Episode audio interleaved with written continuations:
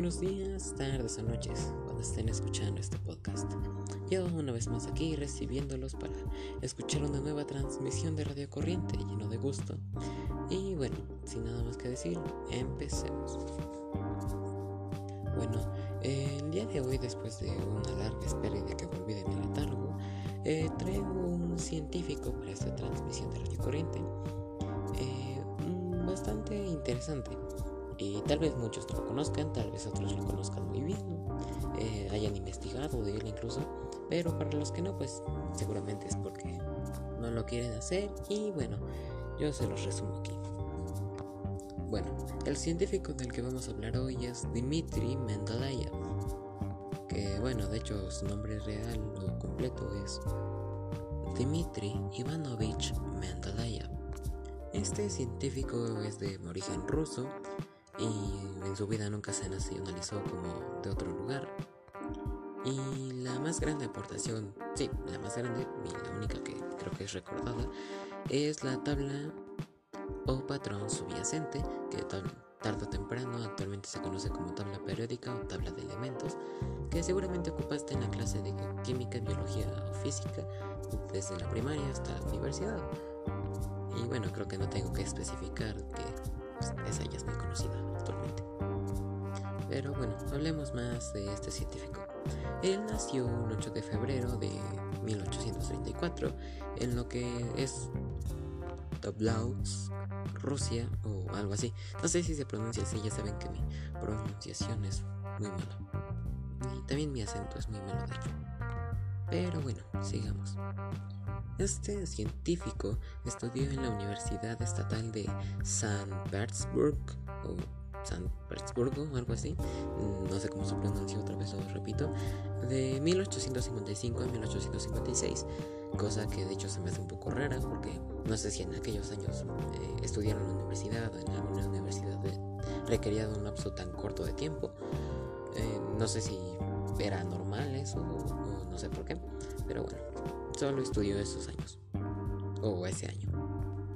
Él, pues, a lo largo de su vida tuvo varios hijos. Bueno, bastantes si me lo preguntan a mí. Y bueno, voy a mencionar el nombre de algunos solo por puro dato curioso. Y estos son Olga Mendeleva, María Mendeleva, Vladimir Mendeleev, Vasily Mendeleev, Iván Mendeleev, y ya, bueno, sí, estos fueron todos. Y sí, sé que actualmente hay muchas familias que tienen muchos más, pero bueno, pues personalmente sí me parecen muchos.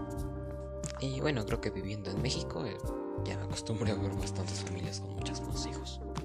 Pero bueno, siguiendo con el tema, eh, él, este científico lamentablemente falleció un fatídico 2 de febrero de 1907 en San Petersburg, Rusia, cosa que se me hace muy irónica porque murió el mismo mes que nació y murió donde estudió en la universidad, prácticamente donde pues adquirió tal vez la mayoría o la mayor parte de su conocimiento y pues, en el mismo conocimiento se pudo haber basado para hacer la tabla periódica.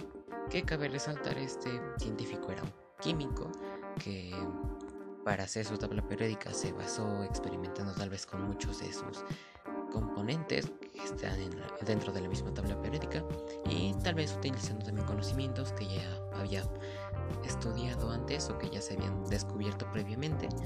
Eh, no sé, tal vez varios componentes que puso ya habían sido estudiados por otros científicos previamente y él solo los puso. Pero bueno, si quieren que les dé algunos ejemplos, pues está tal vez el de Fe, que es abreviación de hierro en la tabla periódica y es el lugar 26 en la misma, el T abreviación de titanio que es el lugar 22, el PB que es plomo en el 82, el CL que es cloro en el lugar 17 creo y el NE que es neón en el 10 o el 19 no recuerdo bien son los que más recuerdo de la tabla pero sin duda tal vez seamos químicos, físicos o ninguno de estas dos, eh, o biólogos incluso, aunque no lo seamos, eh, no podemos negar que es algo bastante curioso y bastante necesario incluso en muchas clases o incluso simplemente por curiosidad. Es bastante interesante realmente el tema. Y bueno, creo que ahora, por lo que podrán ver, me puse a investigar un poco más a fondo Y bueno, si escuchan que le puse varios cortes es porque a veces tartamudeo o me confundo, simplemente empiezo a improvisar y digamos que no es lo que me sale mejor. Entonces por eso y mm, por eso es que no tengo bastante tiempo para hacerlos porque realmente es un trabajo bastante cansado y bastante frustrante.